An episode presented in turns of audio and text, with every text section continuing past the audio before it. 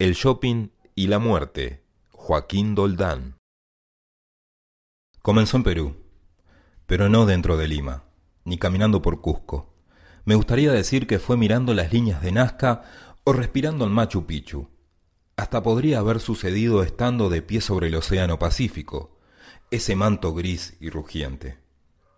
Pero no, fue adentro del centro comercial Larcomar. Luego de las conferencias y de tanta expedición, mis compañeros quisieron recuperar fuerzas antes de volver a España y aproveché la tarde libre para ir al centro de Miraflores.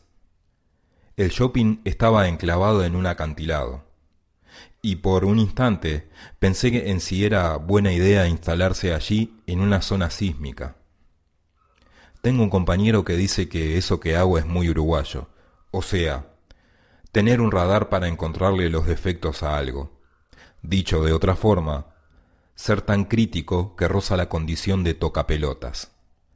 Pero les decía que hubo un comienzo. Tuve una época de verdadera obsesión con los principios de las historias. No sé si han notado que es casi imposible definirlos. Todo empezó antes de lo que creemos. El caso es que fui al centro comercial y daban varias películas en el multicine. Estrenaban Días de Santiago, una película peruana. Así que mataría tres pájaros de un tiro. Me protegería de la lluvia, me movería de los centros de consumo y haría turismo cultural. Compré palomitas de maíz, había con caramelo, dulces como en Uruguay. Entonces me senté en medio de la pequeña sala vacía. El tapizado azul moderno, el sonido Dolby Digital, el olor a limpio. Y en ese momento, cuando comenzaron los trailers, me sentí como en casa. Estaba en mi juventud, en mi ciudad. Había podido pagar una entrada al cine. Iba a asomarme a ese mundo y formar parte de él. Tenía esa misma sensación en las salas de multicine de Sevilla. Las palomitas saladas en este caso. El olor a azúcar llegaba igual llegaba igual la posibilidad de tocar un mundo de colores, sobredimensionado, el mismo de las salas de cine de cada una de las ciudades del mundo occidental.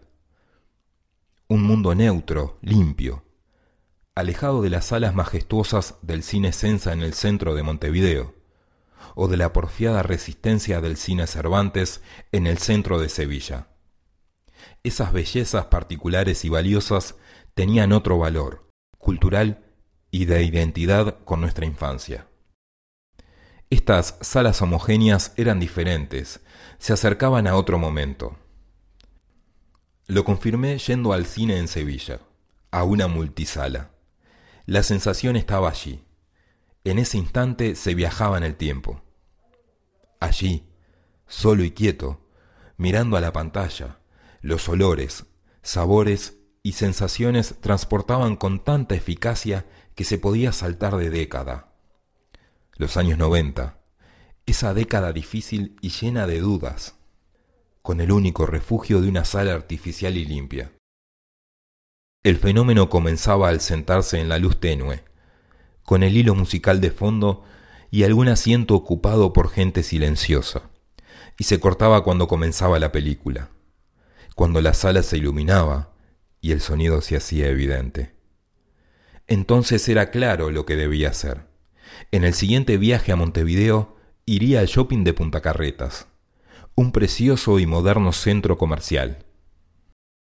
En la década de los 90, justo cuando lo inauguraban, yo comenzaba mi carrera docente al lado de un ex Tupamaro. ¿Fuiste al shopping nuevo? me preguntó Joritz en aquel entonces.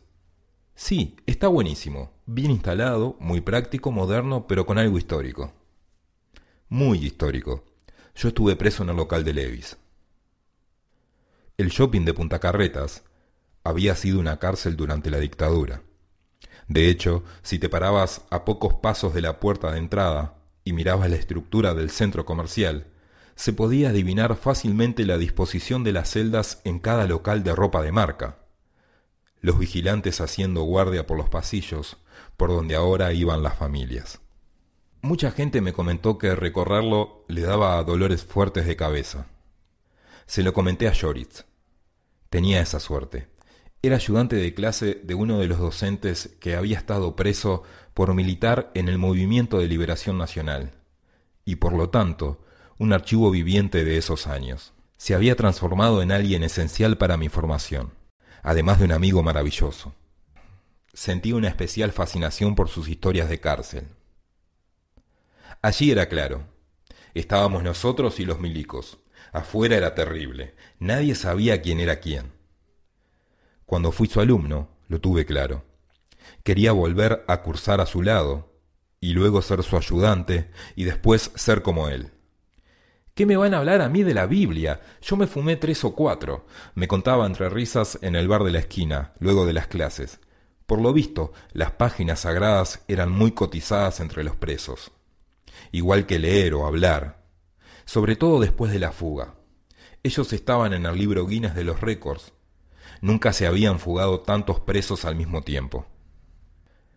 Cuando escuché que Oliver Stone compró los derechos del libro de Fernández Huidobro, donde la relataba con detalles, cada día aprovechaba para sacarle el tema.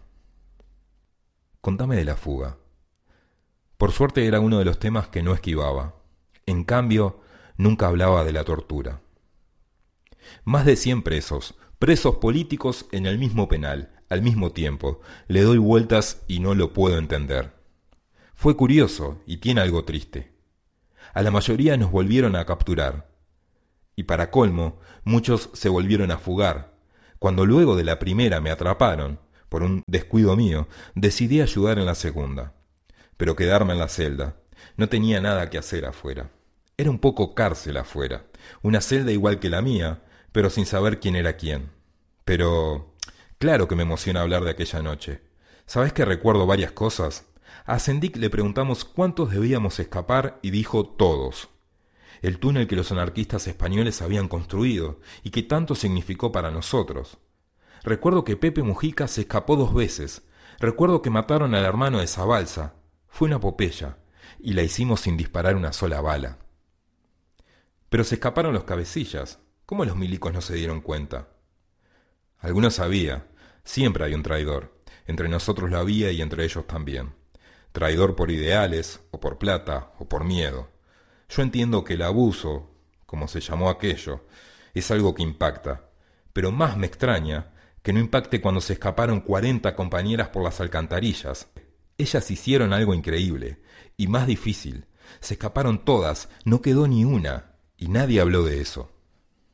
Una noche, en una espera eterna del ómnibus, se levantó el viento pampero una corriente gélida que supuestamente viene de la Pampa, pero yo estoy seguro de que nace en la Antártida. Hablamos de las motivaciones para la guerrilla.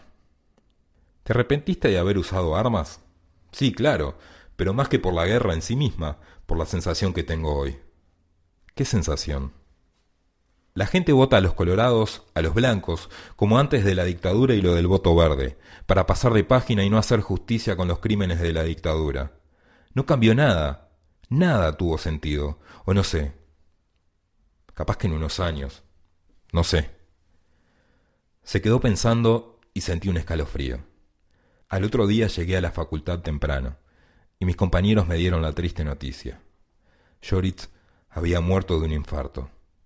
Así, de repente, me vi frente a su clase. Terminé su curso siendo casi tan joven como sus alumnos, pensando en cada momento qué hubiera hecho él. Mi carrera docente quedó marcada por su historia y por su ausencia. Había perdido un amigo y un maestro. Años después vine a hacer un doctorado a España, y aquí estoy, condenado a recordar. Ahora tenía la fórmula para viajar a su lado. Había encontrado el método para ver a mi amigo para recuperar parte de mi historia y de mi juventud. Fui al Punta Carretas Shopping. Un par de coches de kilómetro cero se vendían afuera. Adentro del antiguo penal, las familias paseaban. Los jóvenes sonreían. No hacía calor ni frío. Era un lugar limpio y seguro. No se sabía si era de día o de noche. Había un murmullo de música, de juegos para niños, de ofertas, mezclas de perfumes caros, olor a comida rápida bajo un manto de aire artificial en continuo recambio. Una fuente de agua, un cielo a través de un cristal. Subí a los cines. No importaba la película. En todo caso debía ser la menos demandada, para estar lo más solo posible. Compré palomitas dulces. Pop acaramelado se llama. Entré a la sala. Tendría menos de diez minutos antes de que las luces primero se atenuaran y luego se apagaran para dar paso a la película. Me senté en el medio. Era como estar en Lima o en Sevilla el mismo olor, la misma sensación, el mismo sonido. Todo igual a cuando venía siendo un joven docente universitario a estos cines. A ver cualquier basura, pero a estar en otro mundo. Abrí los ojos. La sala estaba vacía. Caminé hasta el pasillo. El silencio era tremendo. Estaba oscuro. Apenas entraban reflejos de luz por algún sitio. El silencio era sepulcral. Pensé mentalmente en el diseño del centro comercial. Bajé por una escalera. Se escuchó una tos que rebotó de algún rincón. Las celdas estaban oscuras. Fui al piso de abajo, a la tienda de Levis. Miré por los barrotes. Un hombre dormía. Joritz, susurré. El hombre se despertó. Supongo que estaba en constante alerta. ¿Qué hace ahí afuera, compañero? me dijo desde la cama. Soy... Y antes de decir nada, recordé que todavía no me conocía. Era la sombra de un preso anónimo. ¿Estás bien? Ahora sí, gracias. ¿Cómo saliste? ¿Qué necesitas? Nada, nada. Quería decirte que estoy seguro de que dentro de algunos años uno de nosotros va a ser el presidente de la República. Se escuchó un silencio. Y luego una breve risa y luego un golpe. El milico me pegó en la cabeza y ya desmayado me pateó la espalda. Estaban todos furiosos por la segunda fuga. Dos fugas masivas, continuas, con dirigentes incluidos. Un preso paseando por la noche era imperdonable. Sentí un fuerte dolor en el pecho tirado en el piso de mi celda. Estaba todo oscuro, cada vez más. Me pregunté cuál sería la marca que vendía el local en que me estaba muriendo.